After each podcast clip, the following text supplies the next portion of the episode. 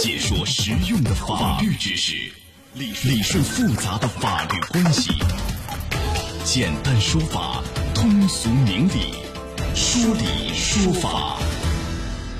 好，接下来我们进入到高爽说法的说理说法，我是主持人高爽，继续在直播室问候您。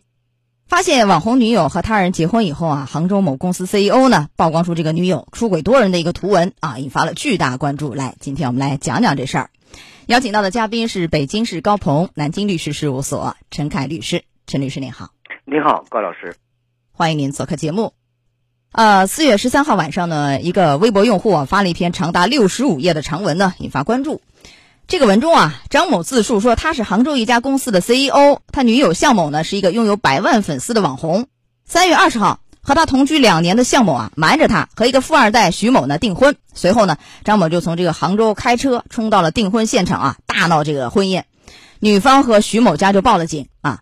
这个订婚事件以后呢，张某啊在向某的旧手机当中发现了真相，而且就附上了向某此前和多人出轨约炮的聊天记录。四月十号，向某在微博就发声说，最近传播的造谣诋毁我的内容啊，全都不实。这个事情发酵同时呢，一份临海市公安局出具的行政处罚书也在网上传播啊。这个处罚书显示说，呃，查明三月二十一号，违法行为人张某和被侵害人向某因为感情问题呢发生纠纷，于是呢用技术手段将向某手机内的这个微信聊天记录啊一一恢复。发送到这个微信朋友圈向某的母亲以及向某未婚夫的母亲手里，违法行为人张某的行为已经构成了侵犯隐私，而且是情节较重，所以呢，给予张某行政拘留六天的一个行政处罚。这事儿呢，后来记者一查，确实这个处罚是真的啊，因为在浙江省人民政府官网上就查到了这个公开的信息。但这个事儿曝光以后呢，啊，很多网友对张某被拘六天这个处罚有点疑问啊，这个处罚因为。已经讲到说情节是比较重的，拘六天是不是合适？是不是轻了？嗯，是这样啊。从这个处罚依据上面来讲，它是以这个我们的治安管理处罚法来处罚的，那么给予行政处罚。从这个行政处罚法上面来讲呢，还是呃，因为还比较适当的。就从目前来看，还是符合这个治安管理处罚法。来，您讲一下，像这样的有，他这个叫什么叫偷窥？叫散布他人隐私？嗯，因为人家删了的旧手机恢复。技术手段恢复，然后又传播，这个行为按理说按治安处罚法是在哪几个档次？像这样的，您讲一下。呃，像这样可以给予这个五到十天的行政拘留，也可以给予罚款。呃，情节较重是五到十天的一个拘留，罚是罚多少？罚是罚可以罚五百块钱。呃，如果说恢复传播的这个数量很多，因为六十五页纸，你想一想啊，所有的这微信一一恢复，六十五页纸一个长文。嗯。呃，当然里面有一些控诉了。这个会不会涉及到一些，比如说侵犯公民个人信息罪？有没有这样的问题啊？可能会吗？有这个可能性的，是有这个涉嫌的。但是具体来讲，是否构罪，那还要看到你案件当中的具体的信息。比如说，他的信息是哪几类信息，是否够得上我们国家这个刑法当中规定的这么一个情节严重的标准？这个要具体情况具体分析了。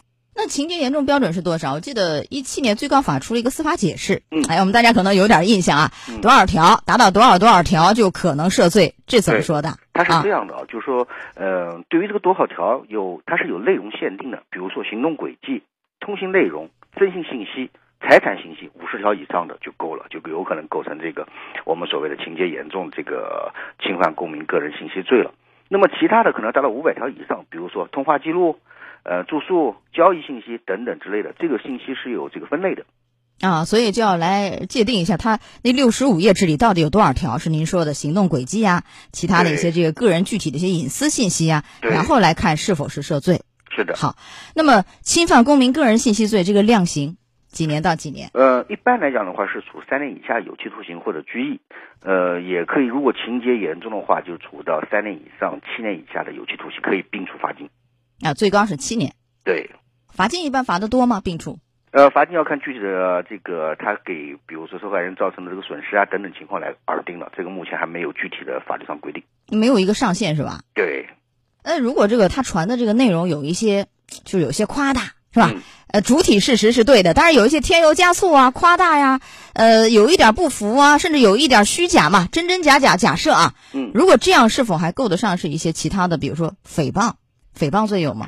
有的是这样，如果说他向不定不特定公众或者造成了这个个人名誉的社会评价降低，那么以及它的内容是虚构的、捏造的等等，这样就就有可能您像您所说的构成诽谤或者说侮辱啊，或者是侮辱，对，都有可能。那这个侮辱罪也好，诽谤罪也好，量刑是多少？也是在三，也是在三年以下有期徒刑。如果这样的话，那就数罪并罚的问题了，是不是？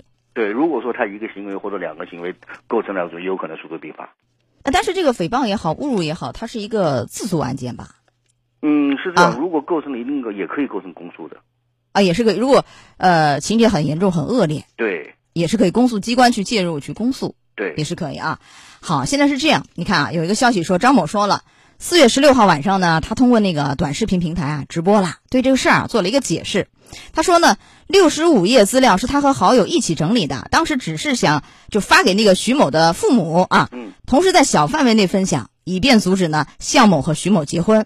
说并没有授权任何的平台啊去发这样的一个内容。他从拘留所出来以后才知道这个事儿已经是全网在发酵了啊，传的是满天飞啊。那像这样的一个情况，就是他主观上可能没有通过平台去授权去转发，但事实上这个不可控了已经，呃，会对后面认定的这个量刑啊有一些影响吗？就是如果涉罪的话，会不会有一些影响？就这样一个细节。我个人觉得是有影响的，因为造成的这个社会影响比较恶劣的话，会有影响的。不，我的意思是这个影响会呃减轻他的一个处罚什么的吗？我觉得这个来影响的话，会对他的处罚会有可能会有加重。啊，会加重。它原来是小范围内传播，后来就不可控了，这个也会在量刑方面会加重。是的，是这意思吗？我个人觉得，你应当对你自己的行为要有一个，就是说，应当明知的这么一个预知。啊，没有想到会扩散那么快，应该有一个预判嘛。对。好，这个此案当中，女方的行为引发了很多网友对男方的同情啊，但是这个不可以去，等于是减轻或降低男方的一个处罚吧？这是两个概念吧？是不是？嗯。是这样的，这可能就是说，呃，一个是我们讲公序良俗的情感上面的一个同情，另外一个就是法律的理性的问题了。这个问题上面来讲，这个还是要客观的评价男男方的这么一个违法行为，或者甚至于犯罪行为。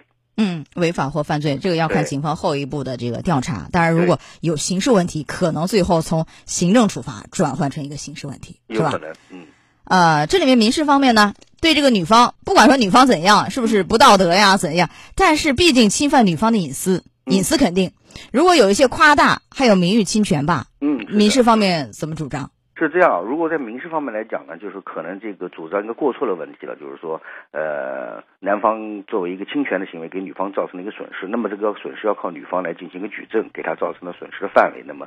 这个来进行一个举证，进行一个主张，这是一个。二一个来讲的话，这女方是否有过错？因为民事的这个呃认定范围要比刑事恐怕宽泛一点，这恐怕在责任分配上面来讲，可能会男方会更多的主张一些吧，这是我个人观点。那就什么意思？还要看女方有没有过错，就是女方有过错，男方赔的就少一点，是这意思吗？因为民事责任和刑事责任是还是有不同的认定的方式方法的。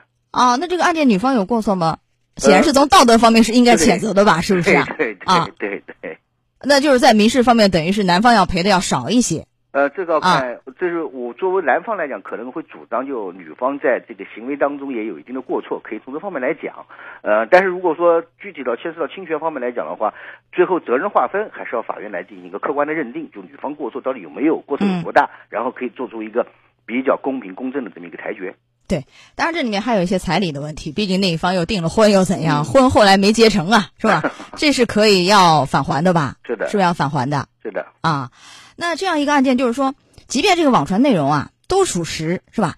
呃，也只能说明这个向某这女方的行为是有违道德，但张某呢侵犯隐私这个行为显然是违法。来，您讲讲这个案件，就是说，咱不能用一个违法的甚至是犯罪的手法。去回应或者去所谓我揭露你一个这个违反道德的行为，这个要讲一讲吧。对，呃，您说的一点不错，就是我们讲一句通俗话，就是不能以一个不对的方式来处理事情，就是以一个不对的方式来维护一个对的事情。那我就想问了，这个事儿什么样是对的？男方都已经这样气成这样，换了谁谁都生气啊。那我什么是对的处理方式？你看看，最起码来讲，你不能就是说对于法律的畏敬畏之心，以及不能违法，这个是最。啊，这是底线，但是他也没有处去说理啊，去，嗯，甚至是心里很有委屈啊，是吧？没处去发泄，那应该怎么处理？这事儿有没有一些建议啊？这是感情方面的问题，不是法律方面的问题了。首先来讲，这个事情来讲，还是个人感情有一个投入和一个对感情理性认识的问题。我觉得这是比较重要的。啊，二一个来讲，就是合理合法的来怎么讲呢？维护自己合法权益也好，还是维护自己的感情的纯真也好，还是在基于法律的层面上。好的，来到这儿结束我们的说理说法啊，陈律师稍后会继续连线您，稍后见。